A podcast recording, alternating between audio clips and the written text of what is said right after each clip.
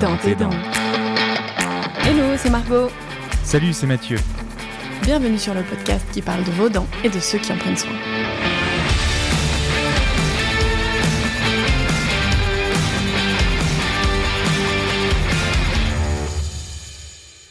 Hello les amis, on se retrouve aujourd'hui pour le huitième épisode de Dans tes dents. Si vous aimez le podcast, eh bien faites-le nous savoir et parlez-en autour de vous. Incitez vos proches à écouter et surtout à mettre des petites étoiles sur le téléphone. C'est comme ça que le contenu du podcast gagnera en visibilité. Si vous avez des questions ou même des sujets que vous aimeriez que l'on traite, vous pouvez nous contacter sur les réseaux sociaux via Facebook et Instagram @dantesdents.podcast. Sinon, comme d'habitude, tous les autres épisodes de dents sont à retrouver sur Apple Podcast, Spotify, Deezer, YouTube et toutes les plateformes d'écoute. Allez, c'est parti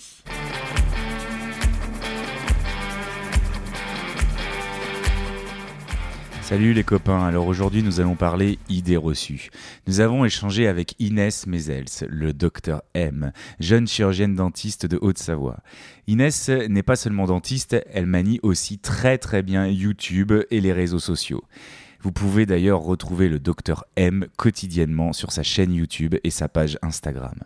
Jeune diplômée depuis 3 ans, elle a très vite compris que sur le net et les réseaux sociaux, on pouvait tout dire et surtout n'importe quoi. Et aujourd'hui, Grâce à elle, on peut rétablir la vérité. Suite à son travail de thèse, elle a créé avec son directeur de thèse, le docteur Damien Hoffner, l'AVASN, AVASN, l'Agence de veille et d'action sanitaire numérique. Leur objectif a été de créer un label certifiant la communication d'informations honnêtes et de qualité sur le net et les réseaux sociaux. Et depuis, Inès ne s'est pas arrêtée là. Allez la voir sur sa page YouTube, ça vaut le détour les copains. Avec Inès, nous avons évoqué plein d'idées reçues. Le blanchiment des dents, les brosses à dents, les dentifrices maison, la grossesse et le saignement des gencives, le sucre, l'hérédité bucco-dentaire, les dents de sagesse, et nous avons même parlé bijoux avec l'utilisation des colliers d'ambre chez les nourrissons. Bref, vous verrez avec Inès, vous n'allez pas vous ennuyer. Nous vous laissons donc en bonne compagnie les amis, bonne écoute et surtout, prenez soin de vos dents.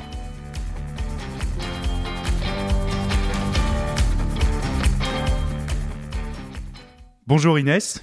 Bonjour. Comment vas-tu? Ça va super, merci. Ouais, ça fait plaisir de se voir, ça fait plaisir d'échanger parce qu'on est en pleine période de confinement. Donc l'enregistrement, euh, pour que les gens le sachent, ce sera, c'est, euh, euh, on enregistre à distance. voilà, donc toi, ça, va? Tu le vis bien ce confinement? Bah écoute, oui. Le, c'est, de mon côté, c'est pas le boulot qui manquait. C'est vrai? Ouais, ça va. Bah, l'avantage de bosser un peu sur les réseaux sociaux, c'est qu'on peut le faire tout le temps, même quand on est chez soi. Ouais, c'est vrai. ça permet d'avoir du temps et d'être un peu créatif aussi pour faire autre chose. Ouais, clairement. Parce que tu as bossé aussi au cabinet pendant le confinement ou pas du non, tout? Non, non, j'ai pas bossé au cabinet, euh, j'ai pas eu de garde physique, j'ai que fait de la régulation téléphonique. D'accord, donc tu, faisais quoi pendant cette régulation? C'est-à-dire que les gens t'appelaient et, euh, quand ils avaient des problèmes dentaires? Oui, c'est ça. Bah, c'est le Conseil de l'ordre qui le met en place en fait. Hein. Euh, on, nous appelle et c'est un peu comme la régulation du, du SAMU. les gens appellent et puis en fonction de si c'est grave ou pas grave, on envoie physiquement chez un dentiste de garde. Ok. Et ça va, ils étaient bien au fait quand tu leur expliquais ou ils comprenaient pas euh, Ça va. Ils comprenaient, ouais, ils comprenaient bien qu'on puisse pas faire les soins. Euh. Ouais, ouais, ils étaient assez compréhensifs. C'était un peu plus compliqué quand c'était des choses moins graves qui nécessitaient pas forcément une prescription euh, antibio ou, quoi. Et par exemple, les dents cassées où il fallait expliquer système D, mettez du Babybel dans votre dent pour faire passer le temps. C'était les vraies indications hein, qu'on avait reçues à donner aux patients.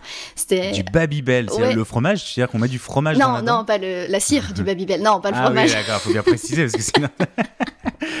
Donc c'est-à-dire quand tu te cassais une dent, tu colmatais avec la cire du Babybel. Ouais, si jamais c'était quelque chose qui était trop râpeux ou trop difficile à gérer pour le patient, on devait conseiller ça. Ouais. Là, il y a eu des petits moments assez bizarrement pas très compréhensibles.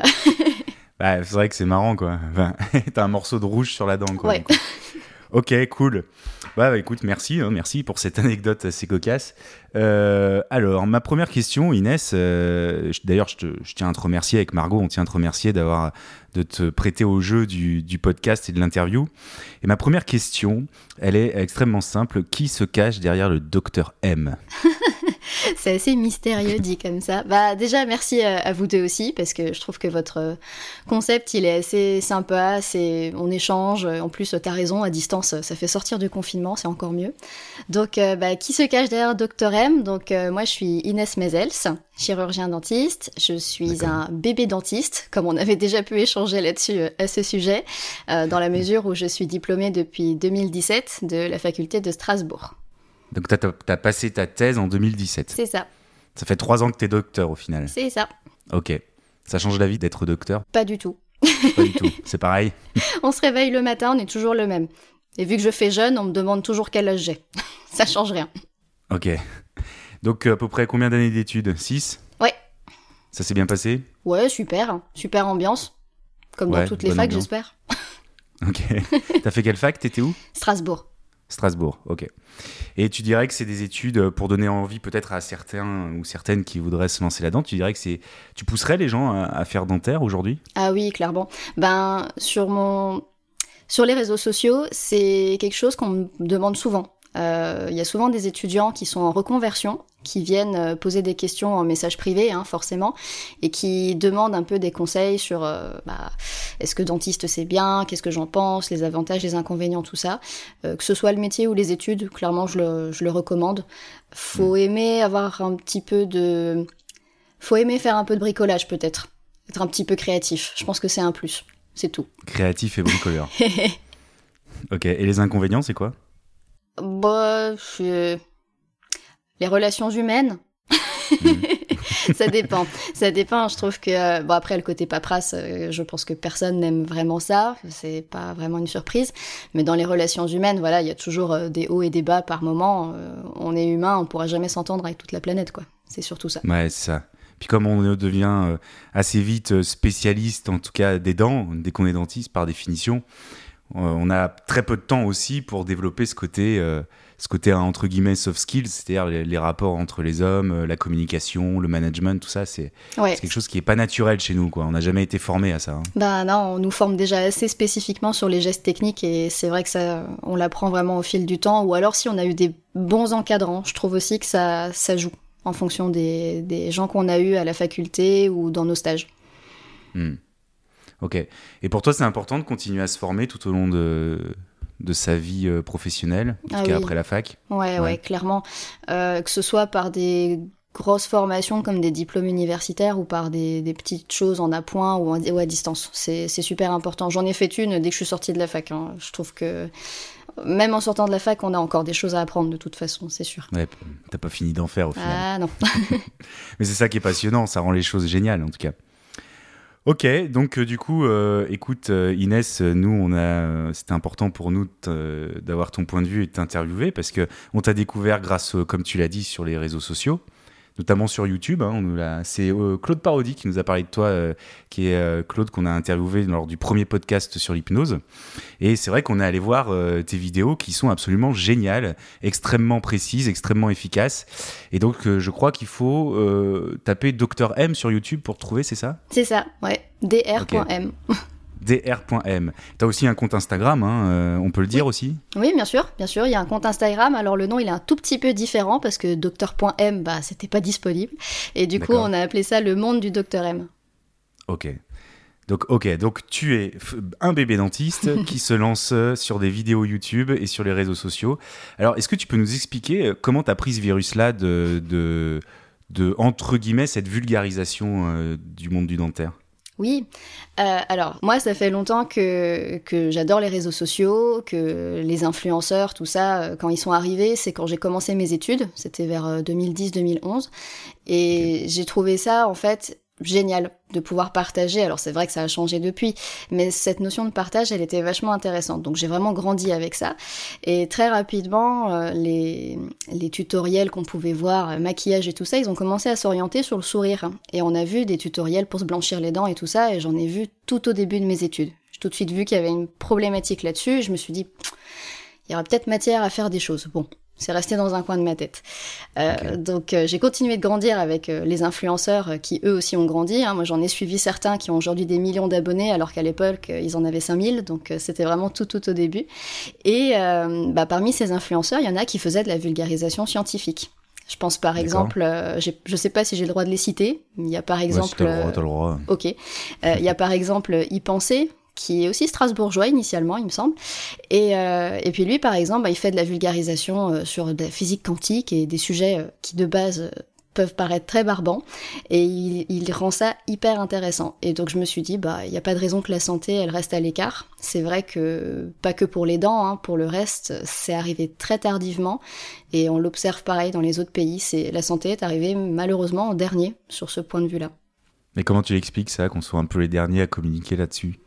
C'est chronophage. Enfin, c'est hmm. ce que j'en c'est l'impression que j'ai en tout cas, c'est quelque chose qui est très chronophage. Euh, le cliché qu'on a de se dire qu'on est vite riche en allant sur YouTube, c'est pas du tout vrai. Faut vraiment faire tes, preuves avant d'avoir euh, un centime. Et du coup, je pense que c'est quelque chose qui est déjà aussi méconnu et qui donne pas du tout envie, du coup, vu que c'est très chronophage. On, est, on est déjà dentiste, c'est déjà bien pour nous en tout mmh. cas. Euh, savoir faire du montage, tourner une vidéo, c'est encore un autre aspect, quoi. Hmm, c'est vrai que c'est des métiers euh, qui laissent peu de place à autre, euh, autre activité. Hein. Ça, on, l'oublie souvent. Quoi. Ouais, c'est ça. Et puis, il y a aussi un peu le parallèle qui est fait avec euh, la télévision, je trouve. Parce que forcément, on se met un petit peu en avant. Il y a des hmm. gens qui n'ont pas envie de montrer leur tête. C'est comme à la télé, bah, sur YouTube c'est pareil, ou sur les réseaux, il y en a qui veulent pas trop montrer leur tête. Alors il y a des alternatives hein, qui existent forcément, mais au bout d'un moment, des fois on doit se montrer et ça peut aussi rebuter certaines personnes. De s'exposer, tu veux ouais, dire Ouais, s'exposer. Hmm. Ok, très bien. Donc toi, pas de problème, t'y allais. Ça a été naturel pour toi ou ça a été euh, compliqué? C'est compliqué. Alors, de, base, euh, je suis quelqu'un d'assez timide, donc parler en public, c'est compliqué. Euh, on, y arrive au bout d'un moment, mais voilà, c'est toujours un grand moment de stress avant de se lancer. C'est un peu plus simple pour les vidéos sur YouTube, dans le sens où je suis seule face à ma caméra. Donc il euh, n'y a pas cette pression au moment où on parle, il y a moins de pression au moment où on filme. D'accord. Et euh, tiens, bah, tu parles des vidéos. À partir de quand tu t'es dit, tiens, je vais, faire, je vais commencer à faire 10 vidéos? Donc, tu as parlé de, du moment où on commençait à, à, parler des, des blanchiments, c'est ça, des, mhm. des barres à sourire.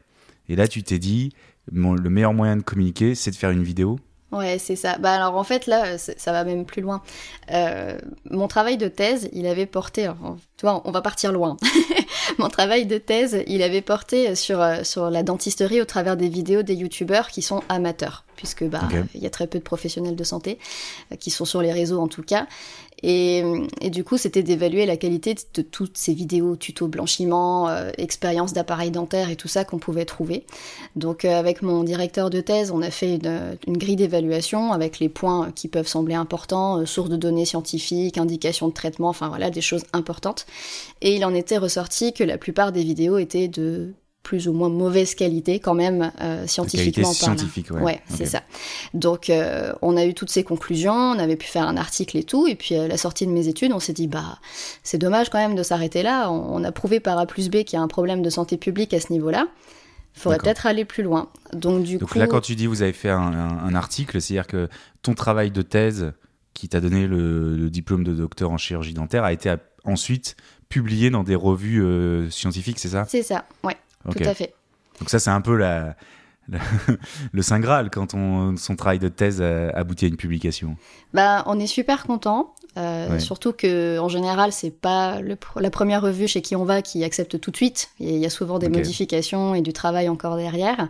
Mais au moment où c'est publié, on est content. Mais nous, on s'est pas arrêté là. On s'est dit à la publication, c'est juste le début du commencement.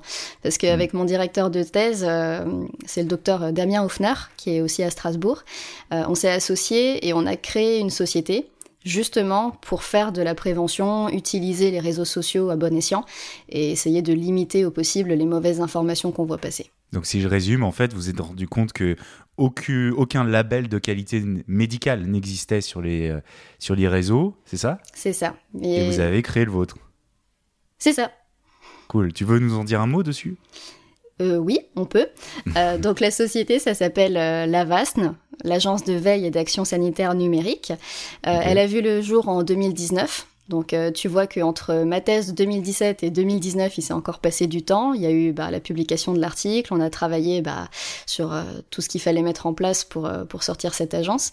Les vidéos en font partie parce que voilà, justement, il, fallait qu'on ait un, support à présenter aussi. Hein. L'agence, elle, a des objectifs qui sont de santé publique, qui n'intéressent pas forcément euh, tout le monde actuellement. Hein. La prévention et la santé publique, c'est souvent un petit peu le parent pauvre.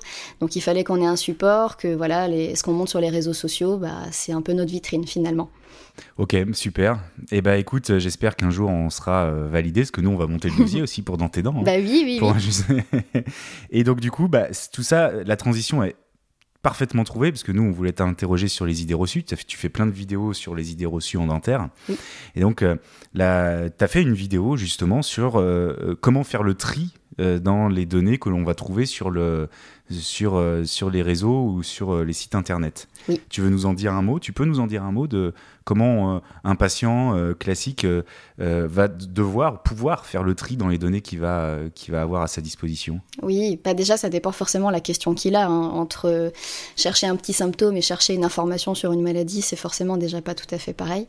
Et je pense surtout qu'il faut déjà partir avec des bons mots-clés ça, c'est même peut-être plus de l'enseignement général. Moi, j'ai souvenir qu'on m'a appris ça euh, au collège, d'apprendre euh, les recherches avec les bons mots-clés. Mm. Donc déjà, ça, c'est un, un, prérequis qui est très indispensable.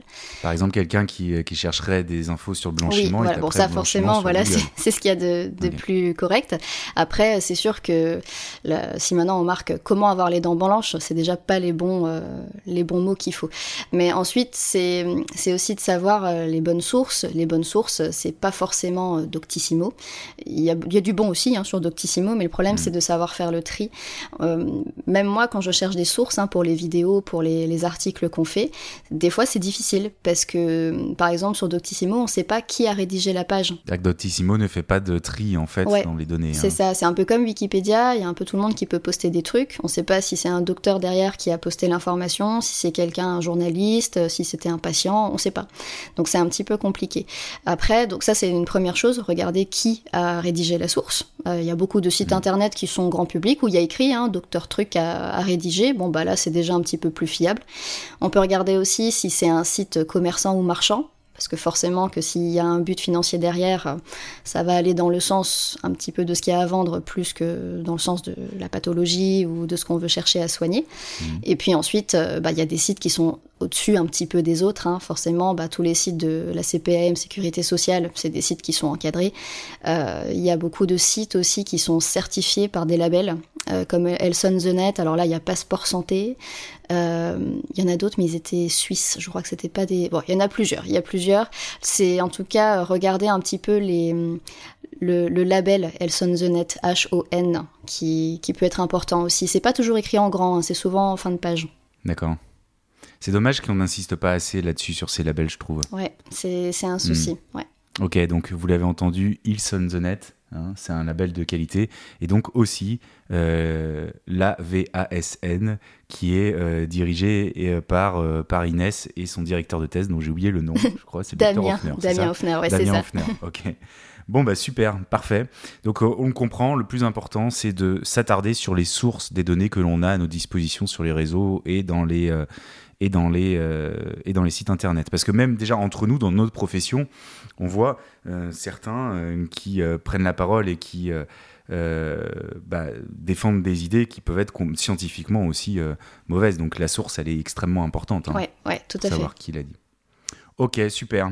Bah écoute, ce que je te propose maintenant, c'est de partir sur les, euh, les idées reçues que l'on a, que, que tu as pu évoquer dans tes, dans tes vidéos. T'es d'accord bah avec ouais, bien sûr. Allez, c'est parti. Cool. première, euh, première idée reçue que l'on a, que l'on a euh, trouvée avec Margot, c'est sur la question du blanchiment. Alors, tu en as parlé justement au niveau de l'esthétique. Est-ce qu'on peut se faire blanchir les dents soi-même? Est-ce qu'il y a des produits qui existent ou est-ce qu'il faut aller dans les bars à sourire ou rester chez son dentiste pour le faire, à ton avis? Alors, bon, mon avis, je vais déjà donner la réponse tout de suite. tout ce qui est plus sûr et efficace, ça se passe par le chirurgien dentiste. Après, dans tout ce qui est technique à la maison, alors il y a déjà une différence entre l'Europe et le reste du monde, puisque on va en parler tout de suite après. Tous les produits euh, les concentrations des produits dont je vais parler sont pas les mêmes euh, sur le territoire européen et à l'étranger. Sur le territoire européen, si on veut se blanchir les dents à la maison avec un vrai produit entre guillemets blanchissant, hein, quelque chose de, commerce. Euh, tout ce qui est contenu dedans, ça va être soit des produits assez abrasifs qui vont servir à nettoyer les tâches superficielles, donc le thé, le café, les choses euh, de l'alimentation quotidienne qui normalement sont éliminées par simple brossage mais qui seraient accumulées.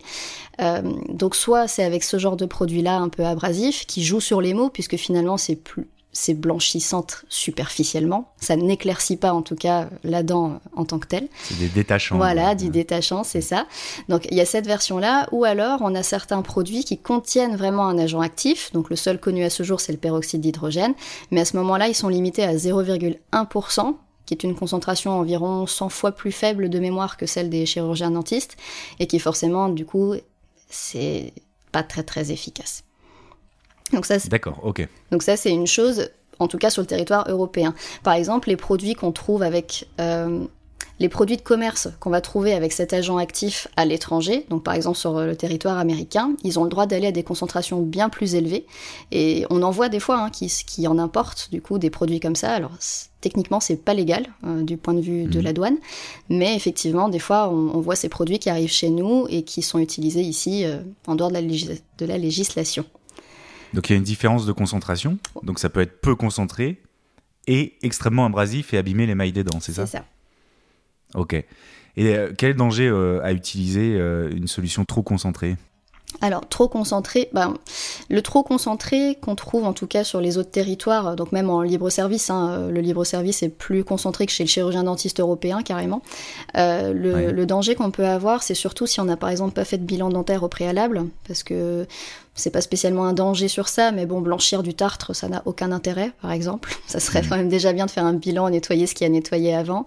Euh, ça peut être bien aussi de voir qu'on n'a pas de, de caries ou de choses qui pourraient être encore plus sensibilisées avec des produits aussi agressifs que ça. Euh, et puis aussi regarder qu'on n'ait pas d'infection, parce que, alors c'était cas très isolés, mais ça a déjà été rapporté, des cas de personnes qui ont fait des, alors je sais plus le nom exact, mais qui en tout cas sont partis aux urgences parce qu'ils avaient une infection euh, dentaire. Euh, et en rajoutant une bonne couche de peroxyde d'hydrogène dessus, ben, ils se sont fait une, sacrée infection généralisée. et ah ouais, ouais, ouais, il y a des photos qui sont assez impressionnantes. Sincèrement, je connais pas les termes exacts, hein, parce que là, on part sur des choses mm. extérieures, mais avec euh, carrément un trou hein, quoi, qui, était, qui était causé par le peroxyde d'hydrogène. Ok, donc on l'a bien compris. il faut pas jouer avec ça. il faut laisser ça. Il faut faire un bilan. En fait, ce que tu dis, c'est qu'il faut faire un bilan dentaire avant de commencer euh, n'importe quel blanchiment. Ça vient, les, les, deux doivent être euh, faits ensemble. Ouais, de toute façon, de toute façon. Et hmm. puis très sincèrement, quand on voit euh, les produits, alors maintenant je vais parler de ceux qu'on trouve légalement chez nous, vu comme ils sont très très peu concentrés, je trouve ça dommage de mettre le prix là-dedans, parce que enfin, des prix que j'ai vus, on était quand même déjà entre, entre 50 et 100 euros pour ce genre de produit. Pour avoir une efficacité aussi faible, je trouve qu'il vaut mieux mettre un petit peu plus, faire quelque chose chez le dentiste, et voilà, on est entre de bonnes mains et hmm. ça va durer beaucoup plus longtemps. Puis il y, a eu un moment aussi, il y a eu énormément de bars à sourire qui se sont développés, où certains euh, euh, cabinets d'esthéticiennes euh, le proposaient. Qu'est-ce que tu en penses aussi de faire ça ah, C'est le même principe. Légalement, tant que le peroxyde d'hydrogène n'est pas transmis par un chirurgien dentiste, ça doit rester à 0,1% que ce soit dans un bar à sourire ou euh, des trucs qu'on trouve en pharmacie, c'est pareil. Donc euh, l'efficacité, elle est moindre. Et en plus, légalement, je crois que dans les bars à sourire, ils n'ont pas le droit de vous toucher physiquement, c'est-à-dire que s'il y a des empreintes à prendre et tout ça, c'est à vous de, de faire. Ah oui, d'accord. Donc oh, tout le monde gagnerait à faire les choses correctement, nickel. Ok, ça marchera mieux sur du long terme. Ok.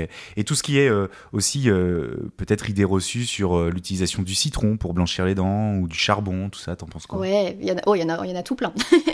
il y en a tout plein. Donc effectivement, le, charbon, le citron et le bicarbonate, c'est les plus connus. charbon et bicarbonate, je le mets dans le, la même catégorie que tous les produits abrasifs, dentifrice blanchissant et tout ça. le problème, c'est que c'est, il y a des granulométries de, qui sont utilisées qui sont trop abrasifs pour les dents. Euh, et pareil, ça va juste nettoyer des tâches superficielles. Alors forcément, si on le fait une fois, il y a personne qui va mourir, il y a pas de souci, mais c'est pas une mm. raison pour le faire quotidiennement en pensant qu'on va avoir les dents plus blanches, ça va juste causer des sensibilités plus qu'autre chose. Euh, et le citron, c'est un peu le même souci, mais d'un point de vue chimique, puisque c'est le pH qui est extrêmement acide. Et là, pareil, si on le fait une fois, pas trop de soucis, mais le fait de le brosser comme ça sur les dents, c'est comme quelqu'un qui va boire du jus de citron tous les jours, on va avoir des érosions au bout d'un moment. Ok.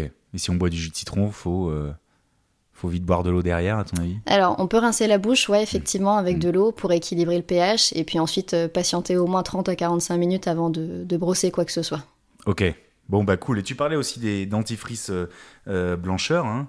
Euh, c'est pas aussi évident que ça non plus. Hein. Ça a pas l'air d'être euh, hyper euh, sécure pour nos dents au final. Ouais, c'est ça. Ben, en fait, il existe un indice qui s'appelle l'indice RDA, qui permet normalement de classifier les dentifrices selon leur niveau d'abrasivité. Le souci, il y a pas mal d'études qui le soulignent, c'est que on ne sait pas dans cet indice à quel moment on passe dans le très abrasif et dans le peu abrasif. Donc euh, dès qu'ils sont dans, le, dans les taquets de- du RDA, ils disent ok c'est bon. Mais en réalité, si on est dans les hauts taquets du RDA, c'est très abrasif. Donc c'est un petit peu compliqué. Euh, tous ceux qui commercialisent des dentifrices doivent être dans, dans l'indice de base, mais on ne sait jamais si c'est très abrasif ou peu abrasif. Donc c'est toujours un peu flou pour, le, pour le patient. Il y a Margot qui nous envoie une note là. euh, RDA, ça veut dire Relative Dentin Abrasivity. Super. Merci Margot. ok, très bien. Donc aussi, euh, ça je rebondis sur quelque chose que tu as dit là. Très souvent, on a des patients qui, qui euh, se retrouvent avec beaucoup de sensibilité euh, après des blanchiments. Tu veux nous en dire un mot aussi dessus? Oui, alors que ce soit les, euh, les blanchiments euh, qu'on essaye nous-mêmes à la maison, même si c'est pas très efficace, ou que ce soit les vrais blanchiments chez le dentiste, on a souvent des, des sensibilités donc qui sont plutôt réversibles pour celles chez le dentiste, hein, heureusement. Mais il existe euh, ouais, des techniques pour un petit peu y pallier. Il y a des produits en pharmacie qui existent. Il y a des gels hyper euh, désensibilisants. Il y a aussi tous les dentifrices désensibilisants. Et tout ça, ça permet déjà de pallier un petit peu, au moins provisoirement. Et après, si ça persiste, il bah, faut aller chez le dentiste, hein, voir ce qu'on peut faire. Ça marche plutôt bien les dentifrices et les gels. hein? Ouais, clairement. Ouais, si vous avez un peu des sensibilités. euh, alors, euh, je pense que tu seras d'accord, Inès, avec moi. S'il y a des sensibilités, allez consulter. Mais si c'est juste des sensibilités liées euh, à une hypersensibilité généralisée, effectivement, les gels et les, euh, et les, euh, et les dentifrices marchent plutôt bien. Ouais. Ça soulage vite. Ouais, pour clairement. quelques temps. Ok, cool. Merci Inès. Deuxième idée reçue, hyper important, en tout cas ce qui nous, ce qui nous concerne, comment choisir sa brosse à dents? Parce que souvent on se dit, bah, tiens, on a une brosse à dents avec des poils hyper durs, ça va mieux frotter, mieux nettoyer. Qu'est-ce que t'en penses toi? Alors, bah, moi j'en pense, c'est aussi ce qu'on m'a appris hein, finalement, que tout ce qui est souple, c'est toujours mieux. Euh, dans, la mesure où c'est quelque chose qui va être moins agressif. Alors c'est sûr que des fois on va avoir l'impression que ça brosse moins fort et on voudra appuyer plus fort tout ça. Donc bon, si on a du mal avec ça, moi je conseille aux gens de quand même commencer avec de l'électrique euh, un peu moyen ou haut de gamme, qui ont des indicateurs de pression, qui permettent un peu, voilà, que le patient se rende compte de la force qu'il met dans sa brosse à dents. Si après il la maîtrise plutôt bien, bah là on peut passer sur une brosse à dents manuelle souple, pas de souci. Mais je pense effectivement que le souple est quand même beaucoup mieux. Euh, on voit beaucoup de soucis. On a quand même des alimentations qui sont de plus en plus sucrées, acides. Euh, les gens respectent pas forcément le 30-45 minutes après le brossage s'ils brossent les dents. Et du coup, on a des, souvent... Ouais, si, brosse les Voilà, dents. c'est ça, si déjà ils brossent les dents. Et du coup, euh, on a quand même cette notion euh, d'abrasion qui arrive. Enfin, on va même déjà au-delà, mais euh, le fait de frotter comme ça, avec toutes ces alimentations sucrées et acides qu'on a, euh, vaut mieux frotter doucement, avec quelque chose de souple, plutôt que d'y aller et de s'arracher encore plus. Là, on use les dents en plus d'user la gencive, c'est pas une bonne idée. Ok, donc choisir des brosses à dents souples. hein. Oui, clairement. Ok, et il y a des brosses à dents, tu sais, à poils bio, naturels, tout ça, c'est un peu d'impact, c'est important? Alors, bah, du moment qu'on brosse et qu'on a les bons gestes, euh, techniquement, il n'y a pas trop de soucis. Euh, mais c'est vrai que c'est un peu en vogue, hein, tout ça, les, les choses naturelles. Je pense qu'il faut peut-être faire attention aussi, euh, tout ce qui est brosse à dents en bambou, qui sont très très à la mode. Euh, le bambou, c'est quelque chose qui est souvent importé, donc il faut bien regarder les origines. Il y en a qui poussent en France, hein, mais il faut bien regarder du coup les origines. Et aussi un petit peu regarder dans quel contexte, voilà, voir si la société... la façon dont elle travaille en tout cas, puisque des fois les bambous sont pas stabilisés avec des produits euh, hyper safe euh, pour, euh, pour le corps. Ah oui, d'accord. Ouais. C'est une toxicologue qui m'a rapporté ça. Ouais, d'accord. Donc il faut mieux un bon vieux, une bonne vieille brosse à dents en plastique. Quoi. Oui, c'est le problème, hein, c'est le problème, on est toujours partagé entre les deux. Alors il existe, il existe un, un concept en France, euh, pareil, je sais pas si j'ai le droit de le citer, Tu peux, tu peux. Je peux. Donc il existe un, un concept en France euh, de la brosserie française euh, qui a du coup une marque, euh, je crois que c'est Bioseptile. Euh, et donc eux, ils font des brosses à dents avec soit du bois massif, Alors je crois que maintenant ils ont même changé, ils sont passés à du liège et d'autres alternatives. Donc bref, ils ont toujours des choses qui sont plutôt sympas. Les manches, on peut les réutiliser. Il y a que la tête qui est changeable. Donc déjà c'est un petit peu Ouais, plus, c'est bien, ouais, ouais. c'est plus écologique. Et en plus de ça, ils ont des systèmes d'abonnement où ils vont récupérer les anciennes têtes et eux ils vont les recycler de leur côté. Donc, Ah ok, d'accord. Cool. Comment t'as dit? Parce que ça c'est intéressant, Ouais. on peut en faire une pub. euh, donc euh, il faut chercher sur Google la brosserie française ou bien La bioseptile. brosserie française. Ok. Bah merci beaucoup. Et d'ailleurs, euh, pour rebondir là-dessus, le pareil, donc on mettra, on mettra le lien hein, dans, la, dans la description du, du podcast. Mais pour rebondir sur ce que tu disais, tu parlais des brosses à dents électriques. Est-ce que pour toi, nouvelle idée reçue, une brosse à dents électrique, ça brosse mieux qu'une brosse à dents manuelle? Alors, il me semble que selon les études, c'est assez partagé. Euh, si on regarde, c'est un petit peu plus efficace avec l'électrique. Euh, je pense surtout que c'est le mouvement qui est important. Parce que si on prend une brosse à dents électrique et qu'on la laisse faire le travail tout seul, ça va pas faire grand chose. Je pense surtout qu'il faut être investi dans son brossage et à partir de là, les deux sont efficaces. Alors le mouvement, c'est quoi? Tu pourrais le décrire là Ah, comme ça? Il n'y a pas la vidéo hein, avec le podcast. Non, non. Le- Ou alors il faut aller voir une de tes vidéos sur, euh, sur YouTube. Alors, bah, avec un mouvement euh, vertical, donc du rose vers le blanc, euh, on fait tous les secteurs de la bouche, la gauche, la droite, le milieu, les faces sur lesquelles on mastique, les faces de devant et les faces de derrière côté langue et côté palais. Ok. Et on brosse la langue aussi? De temps en temps, ça fait du bien. Ok. Donc du coup, euh, que ce soit manuel ou électrique, si on respecte bien euh, ces méthodes de brossage, le résultat, on peut dire qu'il est le même? C'est ça. Ok. Bon bah cool. Merci. Et euh, si on continue là-dessus sur ces méthodes d'hygiène, est-ce que tu penses que nouvelle idée reçue, passer un cure-dent après un brossage ou quand on n'a pas le temps de se brosser les dents, ça peut aider à nettoyer entre ses dents? Alors moi, j'aimerais vraiment savoir qui a inventé le mot cure-dent. Parce que, à mon sens, pour moi, le cure-dent, c'est le truc dont on se sert à l'apéro pour piquer euh, les petites euh, saucisses, là. Voilà, ça, ça sert Ouais, à ça. Et, et à mon sens, euh, passer un cure-dent entre les dents, c'est franchement euh, agressif. Euh, on a plus de chances de se faire du mal qu'autre chose. Euh, si on a des choses coincées entre les dents, les brossettes ou le fil dentaire, c'est les choses les plus, les plus safe, quoi. Et puis la brossette, ça ressemble un peu au cure-dent au final, hein, juste avec des poils euh, qui fait moins de mal. Ouais, c'est mieux. Et tu parlais du fil dentaire. Est-ce que tu es d'accord pour dire que le fil dentaire reste un outil qu'on doit, qu'on doit inclure dans notre hygiène, Ouais, dans notre hygiène quotidienne ouais, je trouve que c'est quelque chose qui devrait être euh, même presque enseigné. Je, je- moi, j'ai des souvenirs de maternelle où on nous apprenait un peu à se brosser les dents au lavabo et tout ça. Mm. Alors oui, euh, en maternelle, c'est compliqué de, de prendre du fil dentaire, je pense, ça va partir un peu dans tous les sens. Mais je pense qu'il y a un moment où il faudrait quand même en parler, parce qu'il y a trop de gens euh, qu'on voit à l'âge adulte qui découvrent clairement ce que c'est le fil dentaire et, et les brossettes. Ouais, carrément. Carrément. En même temps, il n'y a, y a rien qui nettoie mieux pour euh, passer entre les dents que le fil dentaire. hein, Ouais, ça, ouais. tout le monde le sait. Puis quand tu parlais à la maternelle, moi, ça m'a toujours un petit peu aussi euh, euh, interpellé quand on voit dans des, dans des films ou dans des séries américaines, il, il se passe le fil dentaire. Ouais. Alors qu'en France, c'est, tu, tu parles de ton fil dentaire, on te regarde avec des yeux d'extraterrestre en disant Mais euh, non, moi, j'utilise pas de fil dentaire. Ouais. Donc ça aussi, c'est assez marrant. C'est... Est-ce que tu penses que l'hygiène et la prévention aussi diffèrent entre les pays, tu penses? Alors, je pense, mais bizarrement, les résultats sont pas forcément meilleurs dans les autres pays. Donc euh, ça, je ne l'explique pas forcément, c'est pas forcément mon domaine, mais il est vrai que l'approche est différente. Euh, dans d'autres pays, parler de l'hygiène dentaire, bah, comme tu dis dans un film, c'est quelque chose qui est normal. Euh, Mm. Je me rappelle d'une série, euh, bah, elle était assez connue sur Netflix, mais euh, ça fait un moment, je sais plus le nom, euh, qui, où on voyait une nana qui se levait dans la nuit, qui avait sa gouttière pour dormir, une gouttière de, de bruxisme pour pas grincer des dents. Puis d'un coup, elle se lève dans la nuit, puis elle l'enlève rapidement. Et on la voit le faire, faire ce geste. Franchement, c'est un geste dont tout le monde s'en fout dans une série. En plus, c'était un truc un peu suspense, on s'en fout complètement de sa gouttière, quoi. Mm. Mais c'était quand même montré. Et c'est vrai que ça, je trouve qu'en France, on le voit très très peu. Ok. Ouais, t'as bah, t'as entièrement raison. T'as entièrement raison. Dans tes dents. Les soins dentaires sans langue de bois. Et donc, ce qui me permet aussi de rebondir sur un autre sujet, nouvelle idée reçue aussi, euh, le dentifrice. Comment choisir son dentifrice Donc, on l'a compris, pas des dentifrices blancheurs, c'est trop abrasif. Mais est-ce que, à ton avis, on peut le fabriquer soi-même son dentifrice? Ah, ça serait bien, j'aimerais bien. le, le, souci de, du dentifrice de commerce, c'est surtout, je pense, l'emballage. Euh, encore ce qu'il y a dedans, bon, on peut, ça peut être controversé, mais bon, pourquoi pas.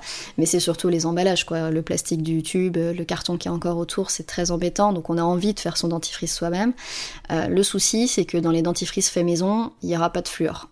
Et euh, sincèrement, le seul intérêt du dentifrice aujourd'hui, bah, c'est le fluor euh, sinon, on peut se mm. brosser les dents. Si on se brosse parfaitement les dents sans dentifrice, euh, c'est tout aussi efficace. Le fluor, en fait, par le dentifrice, c'est une protection qu'on apporte si jamais on a un risque carieux qui est un petit peu élevé. Mm. Mais fluor, il est un peu controversé, t'en penses quoi alors, ah, c'est bien, il y a eu des, plein d'articles récemment sur ça, justement, qui, dans les dernières années, il y a eu beaucoup de, controverses euh, sur différents points, généraux, euh, localement, enfin, peu importe. Et toutes ces idées reçues, elles ont été largement démenties. c'est vu comme on l'utilise dans des concentrations aussi faibles, localement, pas, on n'est pas censé manger le tube de dentifrice, hein, et encore moins en une mmh. fois, il n'y a aucun risque. Ouais, il n'y a aucun risque. Hein. Peut-être, il y en a eu peut-être à une petite époque où moi je me souviens quand j'étais petit, on me donnait tout le temps des petites pastilles de fluor. Là, peut-être qu'on en donnait trop, mais aujourd'hui, euh, c'est plus du tout le cas. Oui, voilà, c'est ça. Quand il y avait les mm. supplémentations, euh, on pouvait effectivement penser que là, il y en avait trop.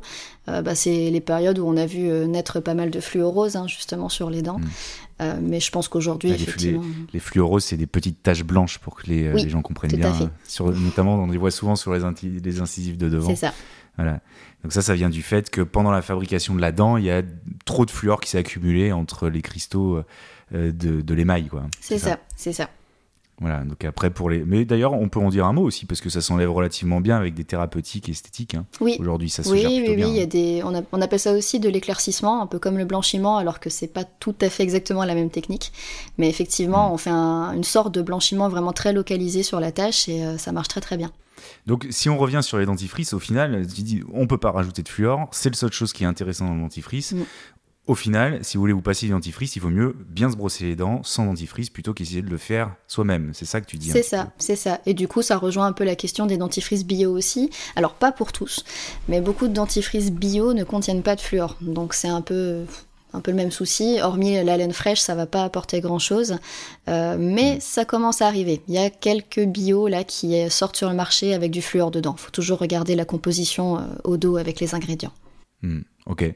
C'est vrai qu'on a euh, souvent tendance à oublier que le dentifrice n'est qu'un produit cosmétique mm-hmm. et c'est vraiment le brossage. Et quand vous n'avez pas de dentifrice, c'est pas grave, brossez-vous correctement les dents juste avec une brosse à dents à l'eau au final. Ouais, c'est ça. Ouais, c'est mieux que. Ou mâcher des chewing-gums, non? T'en penses quoi Alors, les, chewing-gums? sans sucre, c'est bien. Euh, c'est quelque chose qui, qui, peut aider après un repas. Alors, faut, faut pas que ça se substitue tout le temps au brossage des dents. Mais si on se brosse bien les dents, par exemple, matin et soir, et que le midi on n'a pas le temps et qu'on prend un chewing-gum après manger, euh, c'est déjà pas mal. Ça permet un minimum d'enlever un peu les bactéries de ce qu'on a mangé à midi. Chewing-gum sans sucre, j'insiste. Ouais, c'est ça, parce qu'en plus, souvent, ils ont du fluor aussi dedans. Alors, ça, j'en sais rien. C'est une bonne question. Peut-être. Euh, peut-être, peut-être. Il doit y avoir des, dans ma tête, j'ai je, je me souviens qu'il y a des, du fluor dans certains chewing-gums. Je peux encore me, me tromper. Euh, mais en tout cas, ils ont des substituts euh, de sucre, je crois que c'est du mannitol, du mhm. sorbitol, etc., qui sont antibactériens et qui euh, justement nettoient la bouche. Et puis c'est un nettoyage mécanique aussi. Hein, oui, c'est ça. Alors on passe pas aussi bien partout qu'avec la brosse à dents. C'est pour ça qu'on dit qu'il faut pas le substituer tout le temps non plus. Mais quand on n'a pas le temps, clairement, ça rend bien service. Et là, pour le coup, on sent bon de la bouche, quoi. Comme avec le dentifrice, avec ce qu'on cherche. Ok. Mais par contre, euh, pas tout le temps. Hein. C'est vraiment quand on n'a pas le temps. Parce que ça peut aussi causer des problèmes de, tout le temps mastiquer. Ouais. des problèmes par exemple articulaires ou alors des problèmes de, d'usure au niveau de surface de dents qui vont s'user prématurément puisqu'on mâche tout le temps. On n'est pas trop fait pour ça non plus. Ok. Donc c'est pas anodin au final. Hein. Mm-hmm faut mâcher pendant quoi 10 minutes, un quart d'heure, puis après euh, terminer. Ouais, bah de toute façon, on le sent, la texture du chewing-gum, elle est faite pour ça aussi. Des fois, on se dit, ouais, mm. ce chewing-gum, euh, ah, c'est bizarre, euh, la texture, au bout de 5 minutes, il est plus bon. Bah, c'est peut-être que son usage est fait pour ça, en fait. D'accord, ok. Donc dès qu'il a plus de goût, dès qu'il sert plus à rien, il faut le jeter. C'est ça.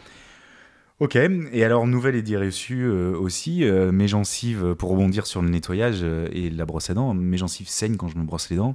Euh, c'est complètement normal ou je dois m'inquiéter? Qu'est-ce qu'il faut que je fasse? Alors ça dépend ben, de ce qu'on a dit tout à l'heure avec euh, la dureté de la brosse à dents par exemple. Donc si la brosse à dents a des poils durs, euh, c'est peut-être parce qu'on brosse trop fort ou avec une brosse à dents trop dure, trop agressive justement. Donc là il faut peut-être d'abord changer de brosse à dents. Si on n'est pas allé chez le dentiste depuis longtemps, c'est peut-être parce qu'il y a un petit détartrage à faire. voilà. Faut savoir que les gencives, elles aiment pas du tout les bactéries. Le tartre c'est des bactéries qui se logent euh, généralement en proximité euh, de la gencive sur les dents et qui ont tendance à les faire saigner. Donc en général, c'est très souvent une de ces deux euh, causes pour les saignements des gencives. Ok. Donc si ça saigne, c'est qu'il y a de fortes chances que la gencive soit inflammée et qu'il faut un traitement de gencive chez son dentiste. C'est ça. C'est ça. Enfin, encore déjà le détartrage, c'est déjà pas mal. Après, jusqu'au traitement de gencive, faut voir. ouais, faut voir. Enfin, voilà, c'est ça. Un nettoyage de bouche, quoi. C'est ça. ok. Et d'ailleurs, ça me permet de rebondir sur une nouvelle idée reçue, euh, parce que souvent, la grossesse accompagne souvent des. Euh, enfin, les saignements de gencives accompagnent souvent la grossesse. Et il y a plein d'idées reçues sur les, euh, sur, sur les dents autour de la grossesse. Est-ce que tu peux nous en partager certaines que tu décris dans tes, dans tes vidéos? Oui.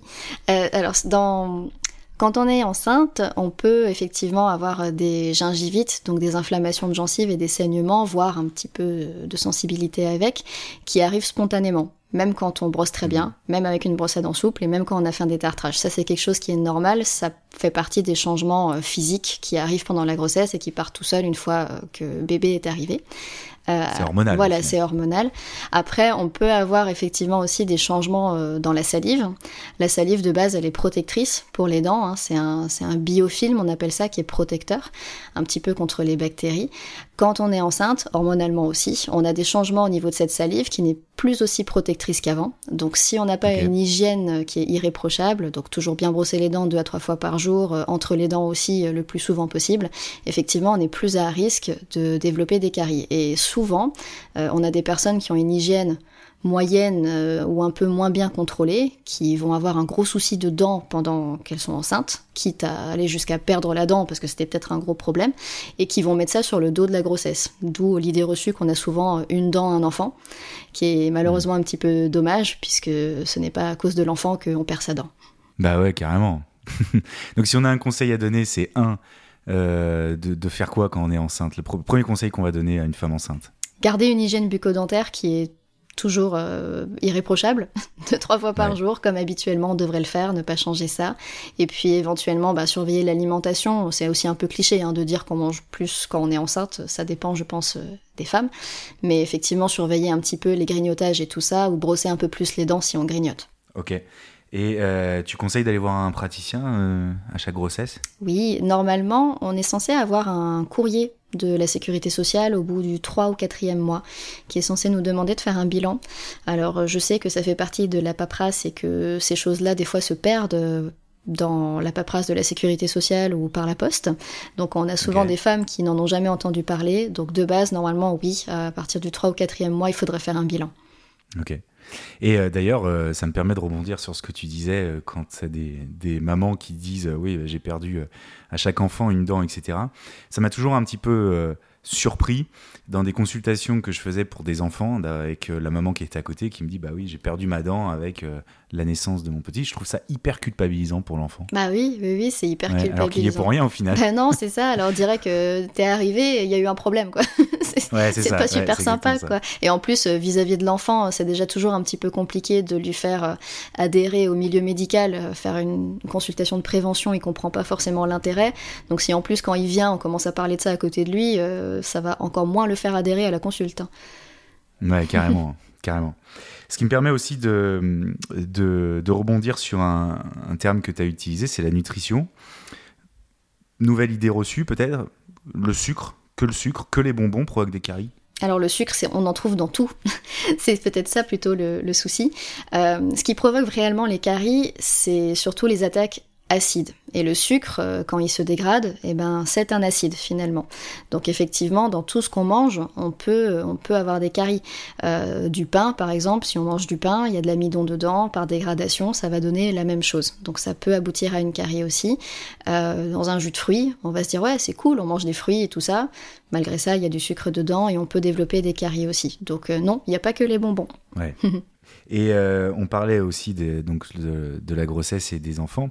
Très souvent, on va entendre euh, ma mère avait de mauvaises dents, mon père avait de mauvaises dents, mais j'ai un oncle qui avait des bonnes dents, moi j'ai hérité de ces bonnes dents. Qu'est-ce que tu en penses? Est-ce que l'état euh, bucco-dentaire est héréditaire? Alors il y a une petite composante. Euh, quand on parle du risque carieux, euh, donc ça c'est en fonction des personnes, qui, quand les personnes ont beaucoup de caries, on dit que le risque carieux est élevé. Quelqu'un qui en a pas du tout, chez lui le risque carieux il est faible. Quelqu'un qui a un risque carieux moyen à élevé, souvent il y a quand même un terrain un petit peu héréditaire derrière. On se rend compte, en tout cas en observant, qu'il y a eu effectivement quelque chose. On parlait tout à l'heure de la salive. Euh, chez certaines personnes, effectivement, il y a des composantes, euh, des bactéries naturelles, des gentilles bactéries, qui sont un petit peu moins efficaces chez certaines personnes. Donc il peut y avoir un terrain génétique, mais ça fait pas tout. Euh, si justement tonton avait des mauvaises dents et puis j'ai eu les bonnes, par exemple, bon bah c'est bien qu'il n'y a pas que la génétique qui est dedans aussi. Techniquement, si on a une hygiène irréprochable, si on fait des contrôles peut-être un peu plus souvent aussi chez le dentiste hein, pour vérifier que tout va bien quand on est un peu plus à risque. Normalement, on ne devrait pas développer plus de caries que ça. Ok. Donc on comprenne bien quand tu parlais des, bactéries. Euh, c'est-à-dire que, parce que les bactéries, c'est pas dans les gènes, c'est pas héréditaire, mais la transmission se fait de parents à enfants sur le, la flore bactérienne que l'on a dans la bouche. Alors, euh, il y a deux réponses à ça. donc on, peut, on peut avoir une transmission directe, donc déjà bah, par les bisous et tout ça, par euh, les verres d'eau, par les biberons. Euh, et on peut avoir des transmissions aussi alors par brosse à dents. Donc si on a des parents qui nous entendent, euh, ne partagez pas votre brosse à dents avec votre enfant, prenez-en une pour vous et une pour lui. parce qu'effectivement, si l'un ou l'autre est à risque de carie, là on se transmet les, les bactéries. Mais génétiquement, il y a une petite part qui peut jouer aussi euh, dans, dans, ce facteur, dans ce, dans ce risque carieux. On va pas dire que c'est la carie qui est génétique, mais dans les causes qui peuvent la provoquer, on peut avoir une petite partie euh, génétique. Ok. Et quand tu parlais justement des gestes barrières, on est en plein dedans avec le, avec le Covid-19, mais quand on parlait des gestes barrières pour éviter la transmission des, des mauvaises bactéries qui seraient peut-être cariogènes ou euh, qui généreraient peut-être des déchaussements des dents, quels sont à ton avis les, les meilleurs gestes euh, quand on, est, on parle de relations entre parents et enfants, comme par exemple nettoyer avec sa bouche l'attitude de son fils ou, euh, ou boire dans le même verre ou évidemment ne pas partager sa brosse à dents? Ouais, c'est ça. En fait, en dehors du Covid, c'est quelque chose qu'il faudrait éviter. ouais qu'on partage rien en fait au final. Bah pas autant. là, on, est, on est sur des choses qui sont clairement invasives quoi. On n'est pas sur un câlin euh, physique. On, est vraiment sur quelque chose euh, d'invasif qui va d'une bouche à une autre. Donc euh, ouais, ça c'est des choses en dehors du Covid, c'est à limiter. Interdiction formelle de partager sa brosse à dents. Ouais, ouais, ça par contre c'est radical, ouais. Interdiction de nettoyer la, la, la tutute avec sa bouche ou faut la passer sous l'eau Ouais, passer sous l'eau plutôt, c'est mieux. Surtout quand on est tombé par terre. Bon, après, c'est bien pour le système immunitaire, on entend des fois, mais. Hmm. on peut partager les couverts, tu penses? Partager un couvert. Hmm, par principe, je dirais non aussi, mais c'est vrai que je sais pas pourquoi, dans ma tête, ça me paraît moins grave. Ouais, c'est moins grave. Peut-être. Ok. Euh, nouvelle idée reçue. Euh, tu as parlé aussi dans une de tes vidéos qui, que j'ai trouvé super, et là tu expliques super bien, les dents de sagesse. Les dents de sagesse. Est-ce que tu penses que euh, quand on a des dents de sagesse, il faut absolument les enlever? Ou pour quelles raisons il ne faut pas forcément les enlever à Oui, alors c'est souvent une grande idée reçue, les dents de sagesse. Je pense que c'est celle qu'on doit le plus entendre euh, au fauteuil. Hein. Euh, mes dents de sagesse m'ont tout décalé, ou euh, j'ai pas enlevé une dent de sagesse, donc ça y est, j'ai les dents qui bougent. Je pense que c'est vraiment une idée reçue qu'on reçoit souvent. Donc il faut savoir que nos dents, que les dents de sagesse, elles sont vivantes. Euh, elles sont maintenues dans la bouche par un petit ligament qui peut bouger, comme une articulation que, voilà, c'est facile de bouger un poignet, c'est pas facile de bouger une dent, on est bien d'accord, mais il y a une petite articulation autour aussi. Par toutes ces raisons, et euh, eh ben les, les, dents peuvent bouger au cours de la vie. En plus de ça, l'os dans lequel elles sont implantées, lui aussi, bouge un petit peu. Euh, moi, je donne toujours l'exemple, même s'il n'est pas tout à fait juste, des personnes âgées qui ont tendance à se rapetisser un petit peu, les tassements osseux et tout ça. Bon, bah, la mâchoire, elle peut aussi un petit peu euh, changer de volume au courant de la vie, et les dents, elles vont suivre l'espace qu'elles ont. Donc, c'est pas forcément à cause des dents de sagesse qu'on peut avoir des chevauchements, et le chevauchement, c'est une idée reçue aussi, puisqu'on a des gens qui ont des dents du bonheur qui apparaissent euh, au fur et à mesure de la vie. Donc ça, c'est une première chose qui fait que du coup, on n'est pas toujours obligé d'enlever les dents de sagesse Mais il est vrai qu'avec le temps, on remarque quand même que c'est pas des dents forcément souvent utiles parce qu'elles poussent souvent un petit peu de, traviole. On a du mal euh, à les avoir bien droites et qu'elles servent vraiment à quelque chose du coup, hein, parce qu'une dent de traviole, si on mastique pas dessus, esthétiquement au fond de la bouche, elle apporte pas grand chose non plus, donc elle n'a pas un grand intérêt. Euh, donc on peut se demander si la garder euh, c'est vraiment nécessaire. Après, euh, souvent justement, vu qu'elle pousse un peu de travers, on appelle ça un défaut d'éruption, ce qui fait que pour la nettoyer, c'est compliqué. S'il y a un petit peu de gencive dessus, si elle est un petit peu cachée derrière une autre dent et tout ça, ce qui fait que ça développe souvent des caries ou des infections dessus. Et là, généralement, on préfère l'enlever euh, plutôt que d'essayer de la soigner vu sa localisation. Donc euh, voilà, faut toujours peser le pour et le contre. Euh, je pense qu'il faut pas non plus se précipiter sur le fait de les enlever. Si on peut les garder, tant mieux, hein, c'est une dent en plus. Comme je dis toujours, et c'est scientifiquement prouvé, une dent c'est un organe. Si on peut le conserver, un organe ça se garde. Hmm. Le vrai problème, c'est quand elle tombe malade, quoi, en fait. Voilà, c'est ça. A du, mal, à les, du mal à les, à les soigner. Ok. Euh, il y a aussi une de tes vidéos que j'ai beaucoup, euh, qu'on a beaucoup aimé avec Margot, c'est la vidéo du, du fameux collier que les parents mettent pour que les enfants ne souffrent pas de l'éruption de leurs dents. Tu peux nous en dire un mot aussi là-dessus? Je pense que tu parles du collier de pierre précieuse, le collier d'ambre. Ouais. ouais. Euh, donc le collier d'ambre, c'est aussi une idée reçue. alors ça fait partie de ce qu'on appelle la lithothérapie, donc c'est les thérapies par les pierres précieuses. Et dans cette pratique, on dit que l'ambre aurait une, une comment on appelle ça? Un pouvoir? L'ambre aurait un, pouvoir antidouleur, euh, en tout cas, euh, voilà, une vertu, c'est ça, une vertu mm. euh, antidouleur sur les enfants.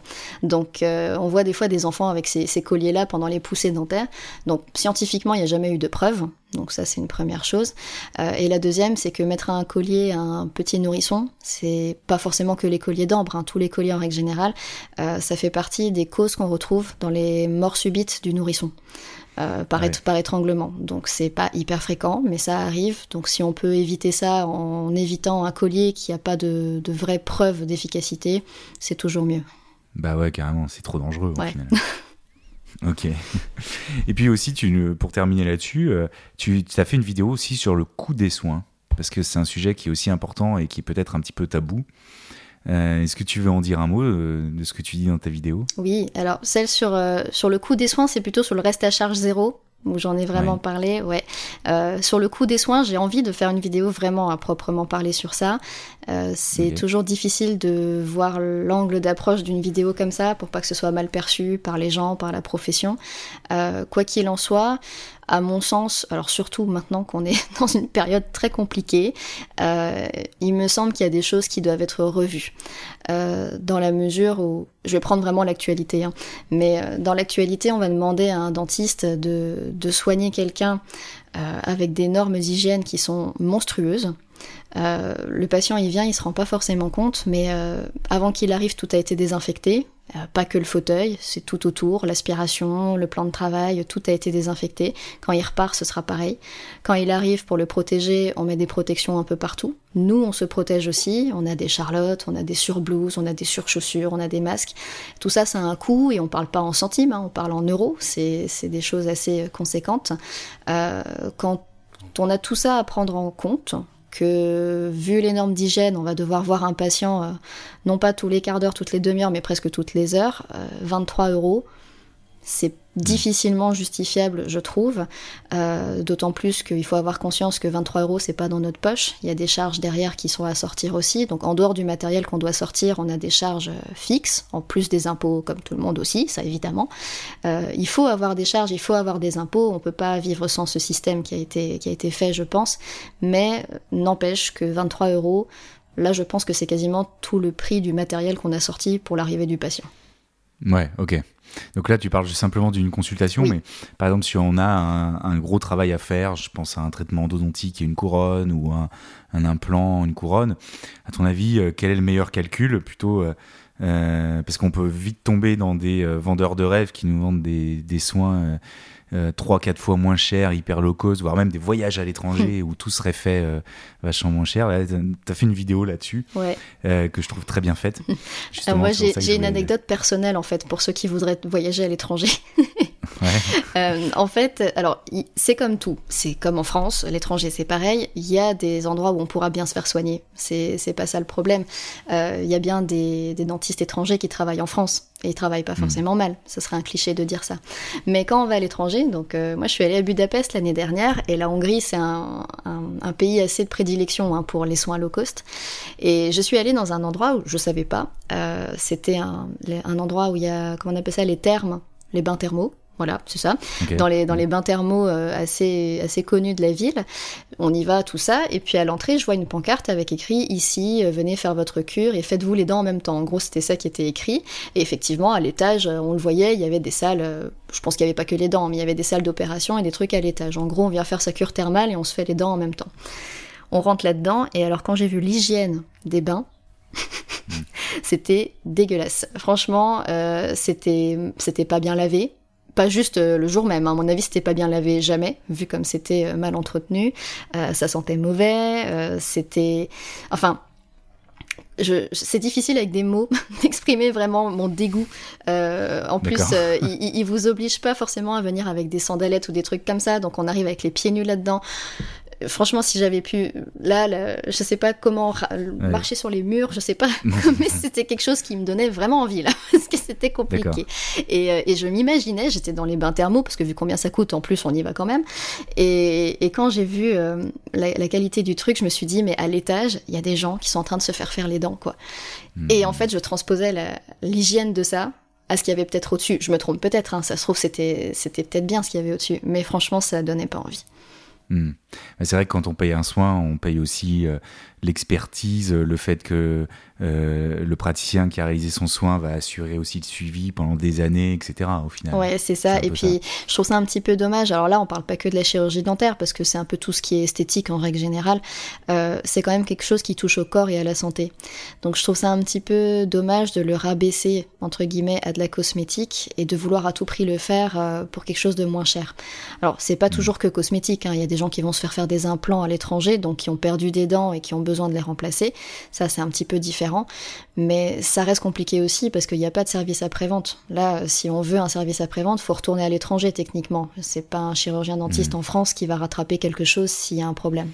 Mais le problème, c'est l'accès aux soins, quoi. C'est ça le, problème. Mais c'est vrai qu'on pourrait dire, bon, la Sécu essaye de jouer son rôle, mais elle a beaucoup de mal, la pauvre. Hein. Enfin, je dis la pauvre, mais. Ouais, c'est, mais c'est évident, c'est pas évident. Et pourtant, on a un système de soins en France. Euh, on, râle souvent dessus et pourtant euh, l'accès aux soins en France il mm. est quand même assez simplifié hein, vu qu'il y a beaucoup de choses qui sont remboursées.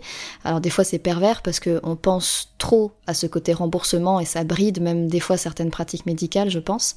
Mais, mm. euh, mais effectivement on, a quand même pas mal de chance et du coup c'est dommage de devoir euh, sortir carrément des frontières pour, pour pouvoir se faire soigner certaines choses. Peut-être un petit bémol sur certaines mutuelles, tout ça, qui jouent pas forcément le jeu, tu penses? Ouais, je pense. Un petit... je, pense hein. je pense que ça fait partie. Euh, pourtant, avec cette histoire de reste à charge zéro, elles sont censées un peu plus jouer le jeu. Je mets aussi un bémol là-dessus parce que je n'en ai pas encore vu beaucoup jouer le jeu personnellement, mm.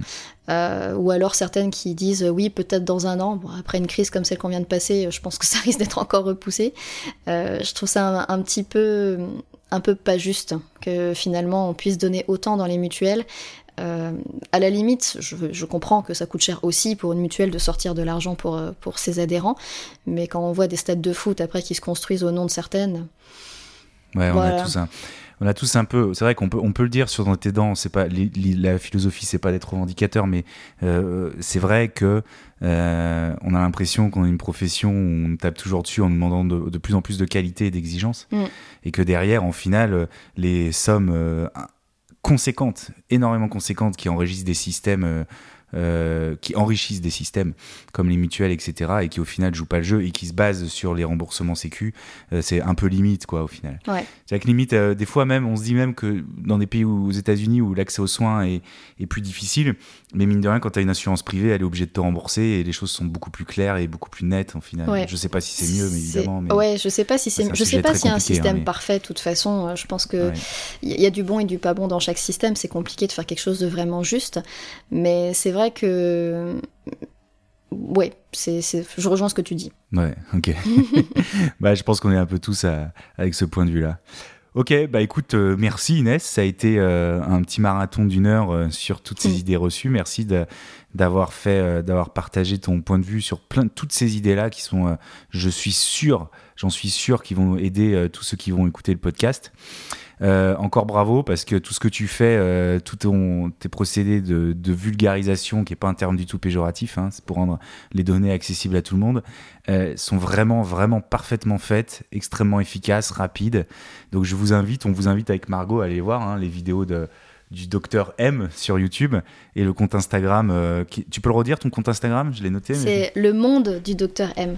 le monde du Docteur M, où là vous allez pouvoir euh, voir toutes les vidéos et toutes les communications d'Inès qui sont, euh, qui sont extrêmement didactiques et qui devraient être même enseignées dans les, dans les écoles. voilà. Merci beaucoup Inès. Bah, merci à On vous, a- en tout cas, c'était super sympa. Moi, je trouve que votre concept, il est, il est plutôt agréable aussi. C'est aussi assez euh, didactique. Franchement, c'est ludique. C'est vraiment super. Continuez comme ça. Eh ben écoute, euh, merci beaucoup. Merci. euh, merci également à Margot d'avoir organisé aussi euh, tout ce podcast. Et puis on va remercier aussi Pauline qui va s'occuper de, de tout le côté euh, montage audio. On t'embrasse. À bientôt Inès. Oui, à On se bientôt. retrouvera après le confinement. Ça marche. Merci beaucoup. Allez. Salut.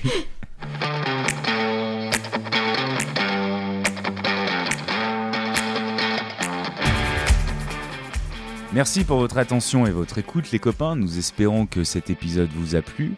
Alors si l'on doit retenir trois choses importantes de cet échange, c'est que premièrement, eh bien, si vous devez faire blanchir vos dents, avant toute chose, allez voir votre dentiste pour voir si tout va bien parce que sinon vous risquez de très très gros problèmes sur vos dents. Et tout à fait entre nous les copains, quitte à investir dans un blanchiment, autant mettre un peu plus, le faire chez un professionnel et avoir un résultat qui va durer dans le temps et qui surtout n'abîmera pas vos dents. Deuxième chose importante, évitez le dentifrice fait maison et les certains dentifrices bio car ils sont dépourvus de fluor. Et c'est le fluor qui va prévenir l'apparition des caries. Et pour votre rappel, à très très faible dose comme dans les dentifrices, le fluor est absolument sans danger. Et troisième chose les copains, ne vous précipitez pas pour faire extraire vos dents de sagesse. Si vous pouvez les garder après avoir un avis d'un professionnel, eh bien, c'est toujours mieux de les conserver. Un très grand merci au docteur Inès Mezels d'avoir partagé avec nous tous ces sujets. Si vous avez envie d'en savoir encore plus, eh suivez-la sur YouTube docteur.m et sur Instagram le monde du docteur M. Nous avons cité pas mal de choses dans l'épisode, pas mal de références. Ne vous inquiétez pas, tous les liens sont à retrouver dans la description de l'épisode. Merci pour votre écoute, à très bientôt et surtout les amis, Prenez soin de vos dents les copains.